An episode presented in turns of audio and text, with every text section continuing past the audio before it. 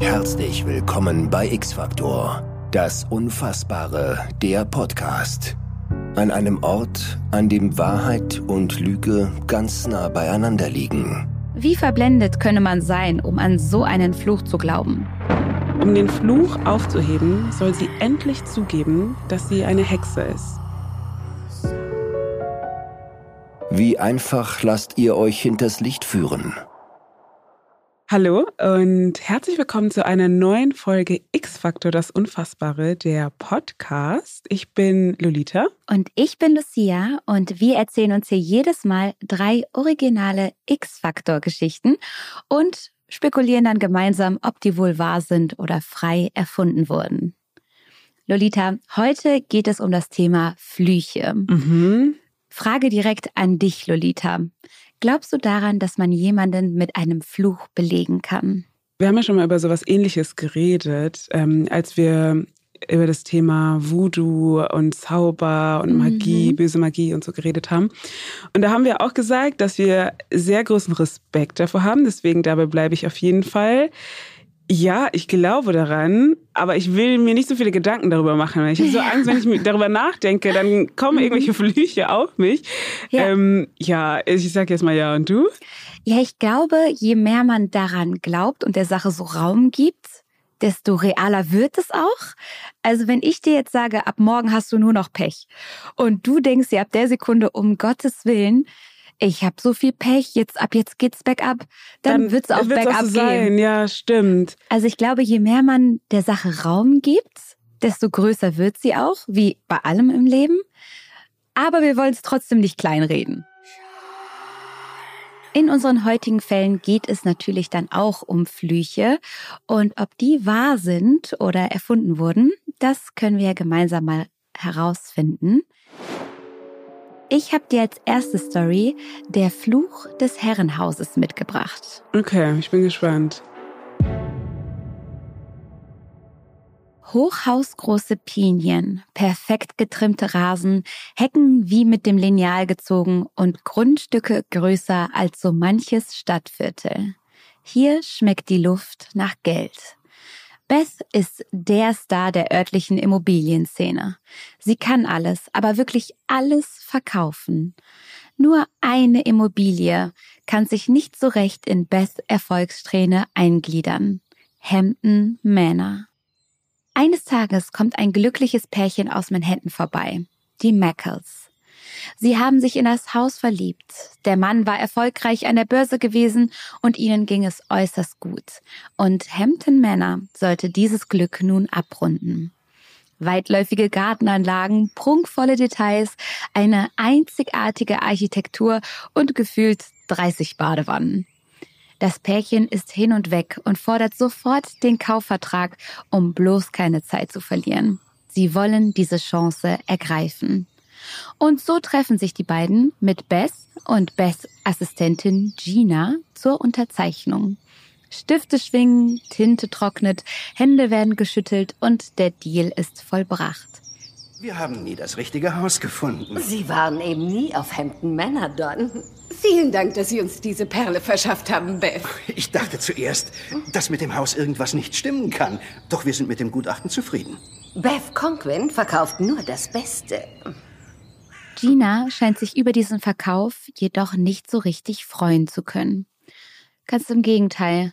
Empört spricht sie nach der Unterzeichnung Bess auf den Fluch an, den sie hätte erwähnen sollen. Ach, sagt Beth, die Besitzer hatten einfach immer nur Pech. Es liegt kein Fluch auf Hampton Manor. Ein Haus ist ein Haus und Flüche sind etwas für Gruselgeschichten. Die fünf letzten Hausbesitzer waren alle durch katastrophale Tragödien ums Leben gekommen.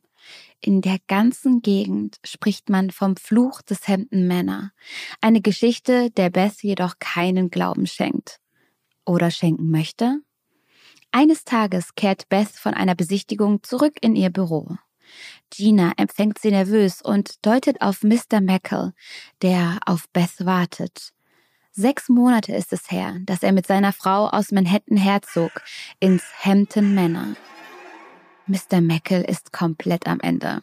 Er sieht schrecklich aus. Er hat Wunden am ganzen Körper. Seine Haut pelzig. Er hat graue Haare bekommen und tiefe Augenringe zeichnen ein Gesicht des Schmerzes und der Verzweiflung.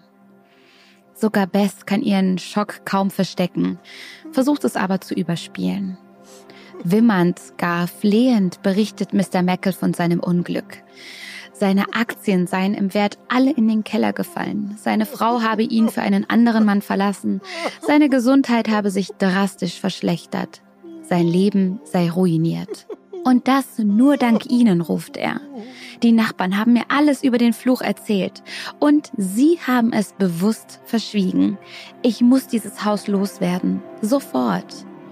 Beth aber bleibt unberührt. Sie entgegnet, Mr. Macke, ein Haus ist ein Haus. Ein Fluch ist eine Geschichte. Es tut mir leid, damit habe ich nichts zu tun. Aber ich kann Ihnen ein Angebot machen. Für 300.000 kaufe ich Ihnen hier und jetzt das Haus ab.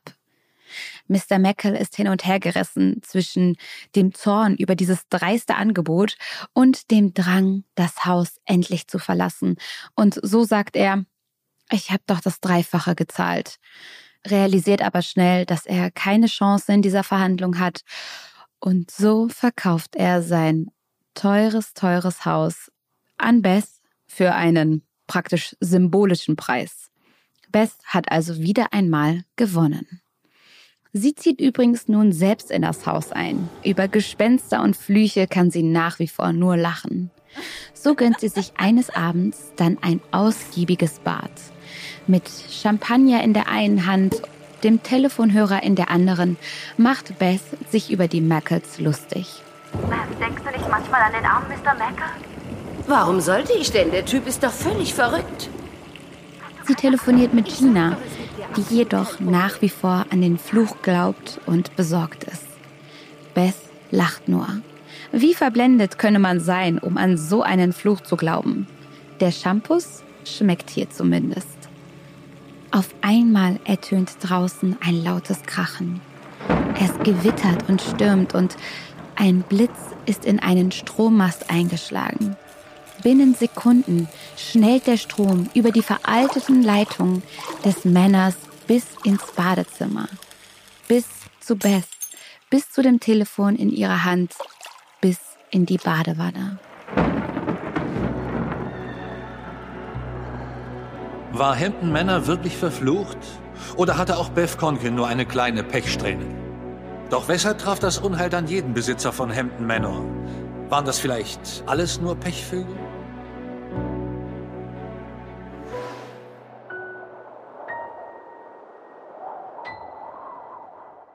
Was glaubst du? Also dieses Element von einem Haus, was verflucht ist, es kommt ja häufig vor, in, auch in den Geschichten, die wir jetzt bisher auch in diesem Podcast hatten. Das heißt, es ist was, wo ich mir eher weniger vorstellen kann, dass es stimmt. Mhm. Ich kann mir das auch nicht so gut vorstellen aus dem Grund, dass jetzt wirklich jeder Besitzer und jede Besitzerin von diesem Haus dass jedem was zugestoßen ist. Ich kann mir natürlich vorstellen, dass sie in ihrem Bad ist und dann irgendwas passiert und Strom und Wasser und dann stirbt sie halt. Also so die, der Tod an sich ist jetzt nicht so, dass man sich das nicht vorstellen kann, aber die ganzen Umstände drumherum lassen mich ein bisschen zweifeln. Deswegen sage ich, ich glaube eher nicht, dass die Geschichte stimmt. Und du? An der Stelle ganz kurz, keine Elektrogeräte beim Baden benutzen, auch keine Handys. Das also wirklich, ich sag das meinen Freundinnen so oft, weil die dann ihre Laptops da aufbauen und dann Fernseher gucken. Ich weiß, es, es ist verlockend, aber lassen wir das. Und ich kann mir vorstellen, dass wenn die Leute darüber reden, dass das Haus verflucht sei, dass man eben alles dann auf diesen Fluch schiebt.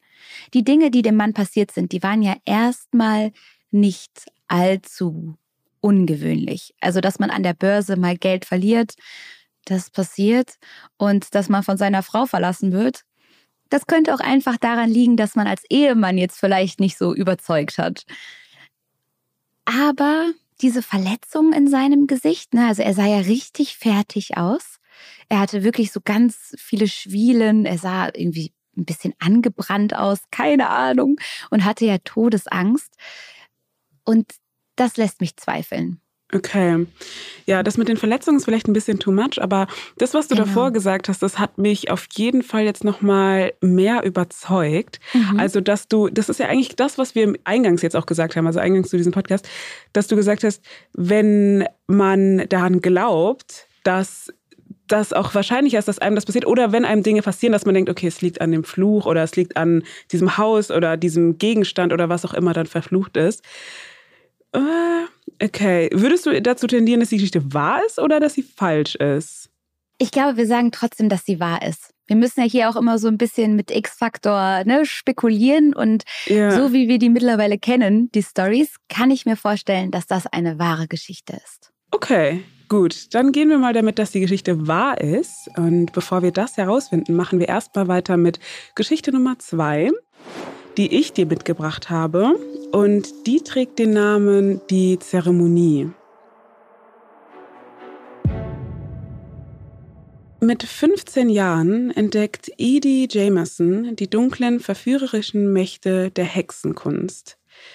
Edi war nie die kleine liebe Prinzessin, auf die ihre Eltern stolz sein konnten, doch so langsam nahm das Ganze überhand. Edis Eltern waren in großer Sorge um das Verhalten ihrer Tochter und schicken sie schließlich zu Dr. Marion John. Dr. Marion John war eine Psychologin und sie hatte den Ruf, schon einigen Mädchen wie Edi geholfen zu haben. Hi, Edi. Ich bin Marion. Ich gehe wieder. Dein Vater sagte, du wolltest dieses Gespräch. Ja, und jetzt will ich es eben nicht mehr. Ich brauche keine Hilfe, ich bin nicht krank. Ich bin eine Hexe. Wieso kriegen das meine Eltern nicht auf die Reihe?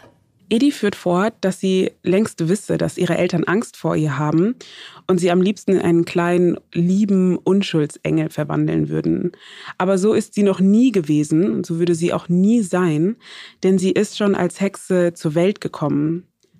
Kein Normalsterblicher würde das verstehen. Dr. John fragt daraufhin, ob es denn viele Hexen in ihrem Umfeld gäbe. Sie belächelt das so ein bisschen, glaubt nicht so ganz daran. Und Edi antwortet, wir sind überall.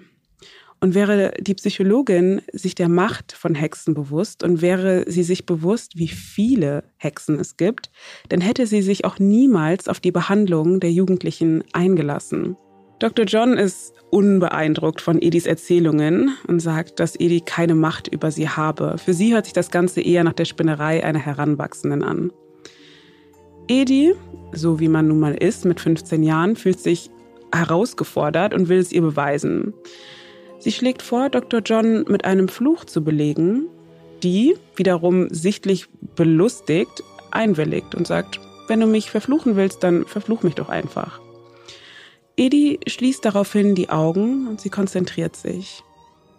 Als sie fertig ist, blickt sie zu Dr. John auf und hat ein zufriedenes Grinsen auf dem Gesicht. Ich habe keine Angst vor dir, Edi.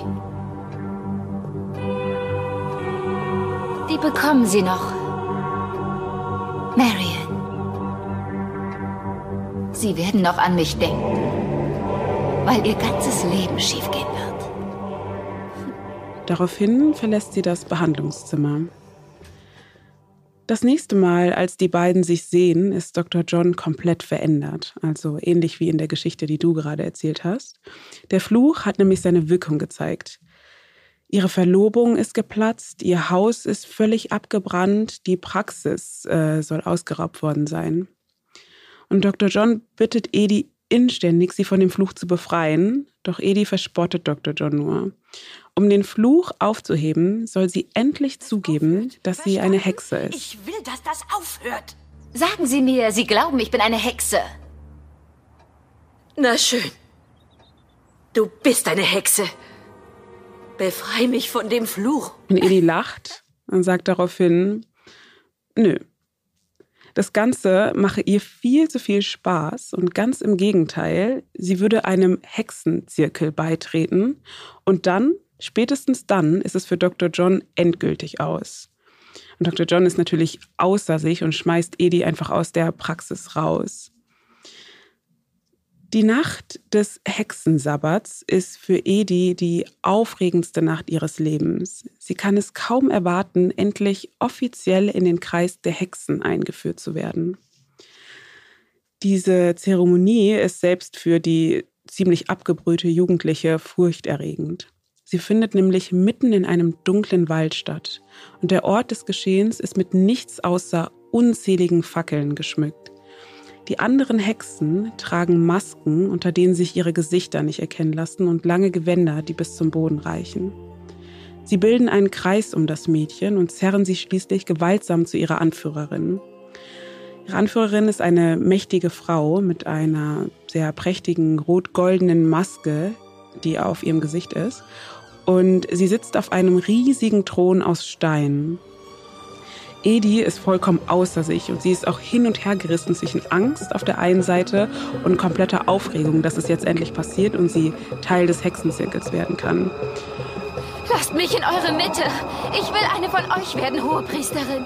Und die hohe Priesterin, also die Anführerin des Hexenzirkels, erhebt sich stumm und sie führt ihre Hand zu Edis Gesicht. Mit einem kleinen Stück Kohle zeichnet sie ein schwarzes Pentagramm auf ihre Stirn.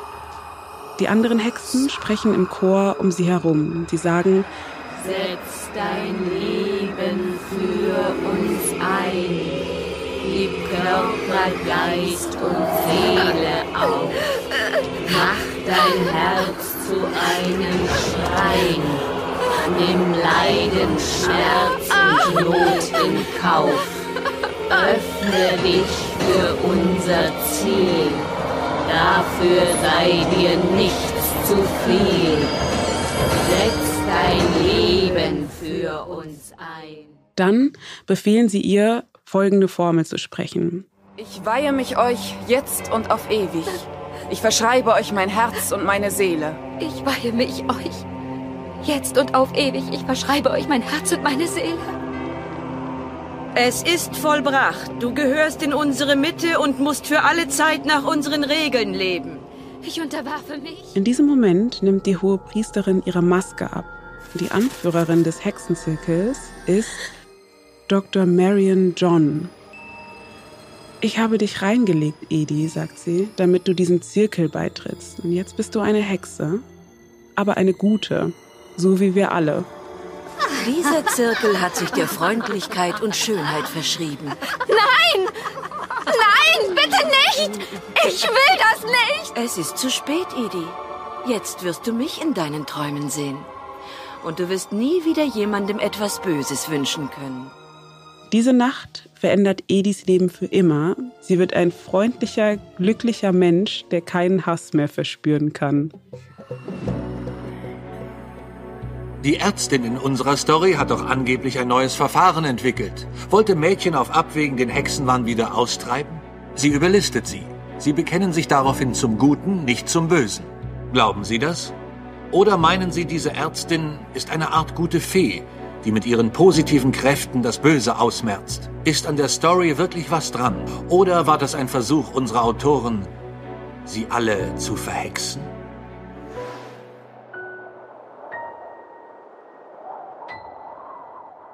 Was glaubst du? Stimmt diese Geschichte oder stimmt sie nicht? Also es ist auf jeden Fall mal eine ganz neue Erziehungsmethode. Habe ich so jetzt auch noch nicht gehört vorher. War auf jeden Fall ein Plot-Twist. Fand Mhm. ich cool. Als sie so die Maske abnimmt und dann so, ha, ich bin die Doktorin, hast du nicht mit gerechnet. Ich glaube, das ist nicht wahr. Ich glaube auch nicht. Also ich finde, dass auch an diesem Punkt so das Maß an Gruseligkeit und an, oh mein Gott, was passiert jetzt, so ein bisschen abnimmt, als sie auf einmal eine freundliche Hexe wird, weil es für sie ja so der größte Albtraum ist, freundlich zu sein, was irgendwie so ein bisschen okay. Aber ähm, ja, also ich kann mir natürlich vorstellen, dass sie geglaubt hat, dass sie eine Hexe ist oder dass sie auch eine sein wollte. Also das ist überhaupt nicht abwegig. Ähm, und dass es auch sowas wie solche Hexenzirkel gibt, das kann ich mir auch vorstellen, wo Leute, die alle daran glauben, dann so Zeremonien durchführen, dass man Teil davon wird. Aber dass sie sie so überlistet hat und am Ende ist es so ihre Psychologin, die so eigentlich ihrem normalen Beruf nachgeht, das kann ich mir irgendwie auch nicht so ganz vorstellen. Ich glaube halt auch, dass du als Psychologin andere Sachen zu tun hast. Ja, also, dass du da wirklich auch froh bist, wenn du einfach Feierabend hast und dann nicht noch so einen Hexenzirkel nebenbei organisierst. Ja. Sagen wir, die ist zu viel des Guten, oder? Ja, okay. Ich bin gespannt, was du jetzt von der nächsten Geschichte hältst. Die fand ich super spannend und auch so ein kleines bisschen passt die zu diesem Psychologie-Thema. Mhm. Sie heißt Der Spiegel der Seele. Dom ist Schönheitschirurg. Eines Tages wird er von einem verzweifelten Anruf überrascht. Eine Frau mit dem Namen Jocelyn bittet ihn darum, sie zu Hause zu besuchen. Normalerweise macht Dom keine Hausbesuche, aber Jocelyn ist am Telefon so am Boden zerstört, dass er dazu bereit ist, eine Ausnahme zu machen. So fährt Dom eben zu Jocelyn. Ihre Wohnung ist farbenfroh, voller Muster und Blumen. Ganz entgegen der bunten und hellen Einrichtung ist die Wohnung aber komplett abgedunkelt. Die Vorhänge sind zugezogen, keine Lampe brennt. Und in der dunkelsten Ecke sitzt Jocelyn dann auf einem Sessel. Dom schaut sich um und blickt auf einige Bilder. Auf den Bildern sieht man eine hübsche, blonde, junge Frau. Dom, der Jocelyns Gesicht immer noch nicht sehen kann, fragt, sind Sie das auf den Bildern? Jocelyn antwortet, das war einmal. Dom möchte wissen, was passiert ist. War es ein Unfall? Gab es einen Zwischenfall? Jocelyn, immer noch mit dem Gesicht im Schatten, antwortet, es war kein Unfall. Das wurde mir mit Absicht angetan. Sie holt aus und berichtet von jenem Tag. Ein Tag, der eigentlich ganz besonders werden sollte. Jocelyn erwartet einen Antrag von ihrem Freund Ron. Zu diesem Anlass muss sie besonders glänzen und geht zu einer ganz besonderen Kosmetikerin, Nicole. Nicole ist in der ganzen Stadt bekannt und alle von Jocelyns Freundinnen können Nicole nur wärmstens empfehlen. Angekommen bei Nicole macht sich Jocelyn bereit, um etwas strahlender gemacht zu werden. Es gibt ja diesen besonderen Anlass, die Verlobung. Die Behandlung startet und beide kommen ins Gespräch. Jocelyn erzählt davon, wie schwer es sei, so schön auszusehen. Es ist gar nicht so leicht, jemanden zu finden, der wirklich mich liebt und nicht nur meine Schönheit. Mein Aussehen war da ein großes Handicap. Ihre Schönheit sei fast wie ein Fluch. Aber endlich habe sie in Ron jemanden gefunden, der sie wirklich liebt. Nicole sagt, die Augen sind ja der Spiegel zur Seele. Nicole begleitet Jocelyn zurück auf ihren Platz. Sobald die jetzt aber in ihr Spiegelbild sieht, erschreckt sie sich und wird sauer. Was haben Sie mit mir gemacht? Ich sah besser aus, als ich hier reinkam. Nein, Sie, Sie sehen fantastisch aus. Einfach großartig. Das ist ja wohl ein Witz. Sie haben mich verschandelt. Okay, kein Problem. Ich, äh, ich schmink Sie wieder ab und dann mache ich es genauso wie Sie Keine wollen. Chance. Vergessen Sie's. Sie sind total unfähig. Sie haben mich verunstaltet und Sie erwarten im Ernst, ich lasse Sie weitermachen? Entschuldigen Sie, aber sowas hat mir noch niemand gesagt. Vielleicht waren die anderen einfach hässlich. Was wissen die denn schon? Die Situation eskaliert. Nicole bittet Jocelyn trotzdem zu zahlen und dann den Laden zu verlassen. Jocelyn schreit, dafür soll ich auch noch zahlen. Sie können froh sein, wenn ich nicht meinen Anwalt einschalte. Finde ich auch nur den kleinsten Schaden auf meiner Haut, dann hören Sie von mir. Ein kleiner Beisatz jetzt von mir. Jocelyn sieht wirklich super aus. Also Nicole hat nichts falsch gemacht. Jocelyn hat ein wunderschönes Make-up und Nicole sagt jetzt, Wie können Sie es wagen, mich in meinem eigenen Haus zu bedrohen? Sie sind sowas von eitel und selbstherrlich. Ich verfluche Sie! Ich verfluche Sie mit dem Spiegel Ihrer eitlen Seele. Jocelyn verlässt den Laden mit Ach und Krach und Nicoles Blick starrt Jocelyn eisern hinterher. Wenig später ist Jocelyn dann neu geschminkt, wieder in den eigenen vier Wänden und bereit für ihren Antrag. Die Löckchen sitzen, der Lidschatten auch. Sie ist wieder die Alte und kann es kaum erwarten, endlich auf Ron zu treffen. Als dieser dann eintrifft, sitzt Jocelyn im Garten. Es ist ein schöner, sonniger Tag und Für Jocelyn sollte er gleich noch um einiges sonniger werden. Doch alles kommt anders. Ich habe nachgedacht, sagt Ron. Erwartungsvoll schaut Jocelyn zu ihm auf. Ich werde dich nicht heiraten, Jocelyn. Du zeigst in letzter Zeit gewisse Wesenszüge, die ich gar nicht von dir kenne. Empört und perplex stürmt Jocelyn nun ins Haus. Das hatte sie getroffen. Wie konnte ihr so etwas passieren? Wer konnte ihr schon auf so kalte Art und Weise den Rücken zukehren? Wie konnte man ihrer Schönheit widerstehen? Jocelyn rennt zum Spiegel und was sie sieht, reißt ihr komplett den Boden unter den Füßen weg. Im Kosmetiksalon fand sie sich noch unattraktiv, schlecht geschminkt. Aber jetzt, jetzt war sie einfach hässlich. Kein Wunder, dass Ron sie nicht mehr will. Verzweifelt versucht Jocelyn, die Kosmetikerin Nicole zu erreichen, sich zu entschuldigen und sie anzuflehen, das alles rückgängig zu machen. Jedoch ohne Erfolg. Zurück mit dem Schönheitschirurg Dom in Jocelyns Wohnung. Dom hat sie immer noch nicht zu Gesicht bekommen. Er überlegt weiter. Haben sie Allergien? Ansonsten ist halt plastische Chirurgie eine Lösung. Aber dafür muss ich ihr Gesicht erstmal sehen. Darf ich? Endlich dreht sich Jocelyn um. Bitte, Sie sind meine letzte Hoffnung, fleht sie. Sie steht auf, geht einige Schritte auf Dom zu. Sie verlässt die Dunkelheit Dom ist verblüfft. Jocelyn, beim besten Willen, ich wüsste nicht, was ich für sie tun könnte. Dom sieht dasselbe hübsche Gesicht, was er bereits auf den Bildern gesehen hat. Eine junge, schöne Frau, deren Aussehen nicht zu Jocelyns Schilderung passte. Jocelyn aber hebt einen Handspiegel und blickt in ihr Gesicht. Sie sieht ein entstelltes Gesicht. Ich sehe aus wie ein Monster. Warum können Sie mir nicht helfen? Ein Gesicht, was jedoch niemand sonst sieht. Für alle anderen war Jocelyn nach wie vor bildhübsch. Nur ihr eigenes Spiegelbild konnte sie nicht länger ertragen.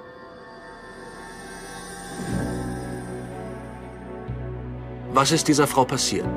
Wurde sie tatsächlich mit einem Fluch belastet? Warum sieht sie sich selbst als Monster, wo sie doch in Wahrheit genauso hübsch wie früher ist? Ist Jocelyn ein Opfer ihrer eigenen Fantasie, die ihr vorgaukelt, sie sei hässlich?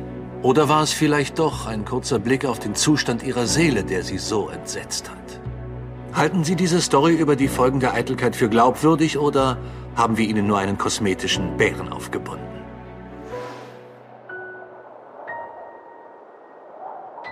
Was glaubst du?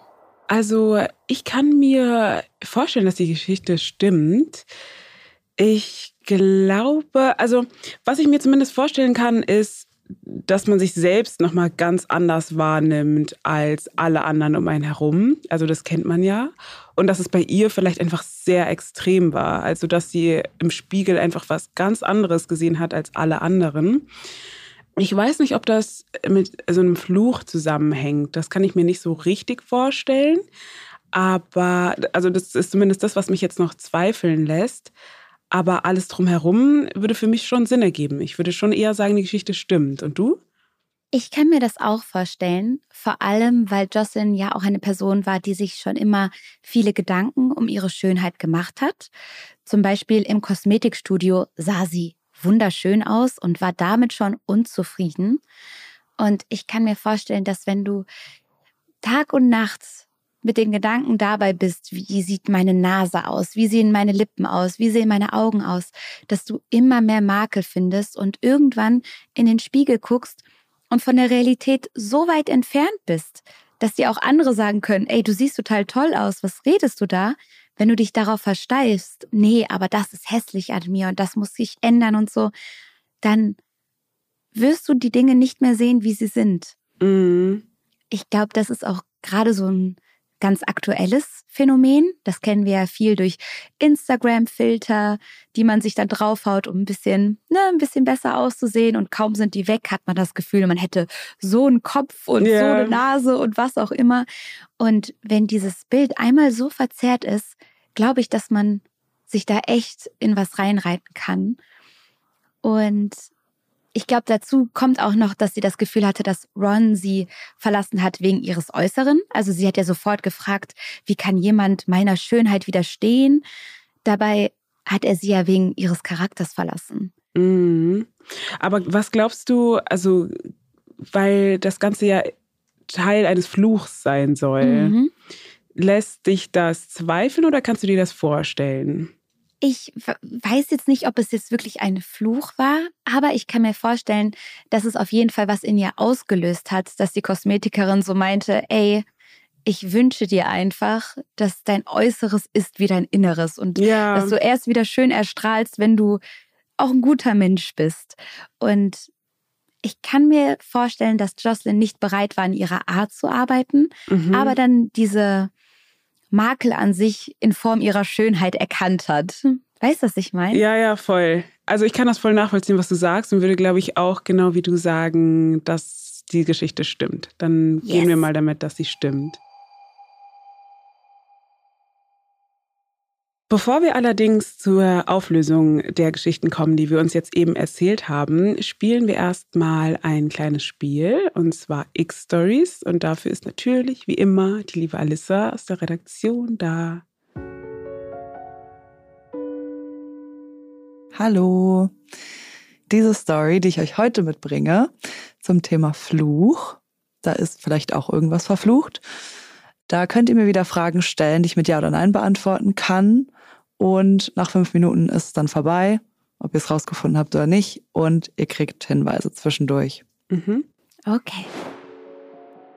In Deutschland sterben mehrere Menschen, die eine Sache gemeinsam haben. Sie tragen den gleichen Hut. Nach einigen Toden sagt man sich, der Hut sei verflucht, weil anscheinend jeder, der ihn trägt, stirbt. Was steckt dahinter? Ist das wieder eine echte Geschichte? Nee. Okay. Okay. Diesmal nicht. Diesmal nicht. Es sterben mehrere Menschen, die einen Hut tragen. Ist es so ein Hut, so ein Modehut? Ein Modehut. Es ist schon ein außergewöhnlicher Hut. Trägt man den zu einem besonderen Anlass? Nee, nicht unbedingt. Haben alle, die diesen Hut tragen, auch noch weitere Gemeinsamkeiten? Nee. Also keine konkreten Gemeinsamkeiten. Vielleicht irgendwelche, aber nicht. Ähm, mhm. Ja, nee, keine konkreten. Ist es was Übernatürliches, was da passiert? Oder ist Nein. es, es ist rational begründbar? Ja. Hm. Ist der Hut die Ursache für den Tod? Nein. Hat es gar nicht so viel mit dem Hut zu tun? Schon. Hm. Es ist wichtig, dass wir wissen, was die Ursache ist für den Tod ja. dann jeweils. Ist die Ursache bei allen immer die gleiche? Ja. Hält irgendjemand die Leute mit dem Hut dann für eine andere Person? Ja. Ah, hm. okay, das ist Also gut. jemand möchte diesen Menschen mit Hut töten. Und dadurch, genau. dass der Hut dann immer weitergereicht wird, ja. sterben die anderen. Also nein, er wird nicht weitergereicht. Mhm. Äh, es sind jetzt anderthalb Minuten um. Ja. Mhm. Ich kann euch einen kleinen Tipp geben, aber ihr seid schon auf der guten Spur. Genau, also es ist nicht derselbe Hut, der weitergereicht wird, sondern es ist der gleiche Hut und den gibt es mehrmals. Hä? Ach so, der gleich, also er sieht gleich aus. Genau. Ja. ja. Okay. Ich dachte erst, der Hut wäre wertvoll. Und so. alle wollen den Hut haben und töten dann halt den aktuellen Träger. Ah. Ist ein Auftragskiller beauftragt worden, Menschen mit diesem Hut zu töten? Ja. Ah. Was? Ja. Ja. Ach so, das war's schon? Ähm, Oder müssen wir noch ja, was rausfinden? doch, eigentlich war's das. Also der ist beauftragt, einen ganz bestimmten Menschen zu töten. Oh nein, und ihr denkt so, boah, der kommt immer Genau. wieder. Beziehungsweise es, es sind verschiedene Auftragsmörder, weil dieser Mensch hat sehr viele Feinde. Der arbeitet im Drogenbusiness und hat deswegen viele Feinde und deswegen werden viele Leute auf ihn angesetzt. Und sein Markenzeichen ist dieser ganz außergewöhnliche Hut, der aber nachproduziert wurde mehrmals und deswegen Och, gibt es mehrere Menschen mit diesem oh Hut. nein. Ah, und die werden alle umgebracht. Die wow. werden alle umgebracht, genau. Okay. Ja, das war easy. Geil. Nice. Voll gut. Wir sind richtig gut. Super.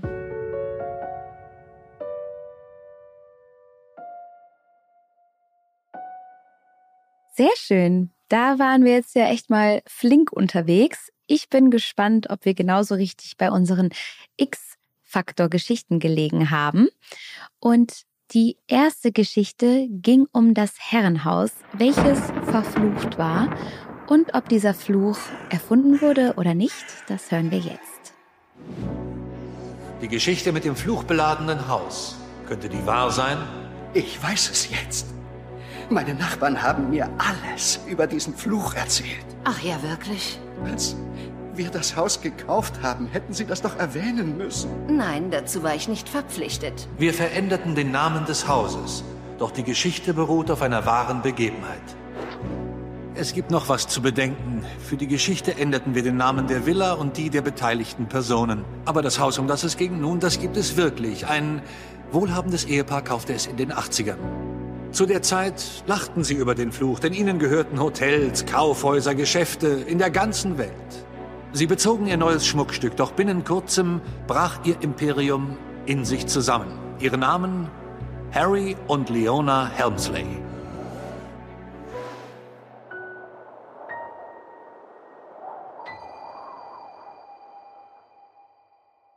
Ah, okay, krass. Aber wussten wir, wir lagen richtig. Das haben wir gerochen, dass Ja. dieser Fluch ein echter ist. Okay, dann schauen wir mal, ob wir bei der zweiten Geschichte auch so viel Glück haben. Da ging es nämlich um die Hexenzeremonie von Edi, wo sich dann herausgestellt hat, dass ihre Psychologin sie ausgetrickst hat und sie am Ende eine gute Hexe geworden ist. Was meinten Sie zu dem jungen Mädchen, das mit List von seinem Hexenwahn geheilt werden musste? Ich bin eine Hexe. Wieso kriegen das meine Eltern nicht auf die Reihe? An dieser Art Probleme haben Eltern ein Weilchen zu knabbern. Meinst du nicht? Die Story von der Hexenkunst war für sie Schall und Rauch. Wir stellten fest, dass sie in England gegen Ende der 70er passiert ist. Sie ist wahr.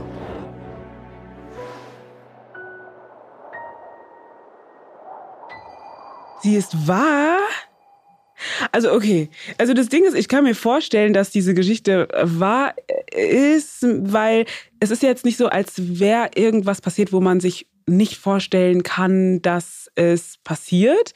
Am Ende ist sie ja eine gute Hexe geworden und so, aber dass deine Psychologin auf einmal in einem dunklen Wald auf dich wartet und mit dir irgendwelche Hexentänze macht, damit du eine gute Hexe bist, ich verstehe nicht so ganz.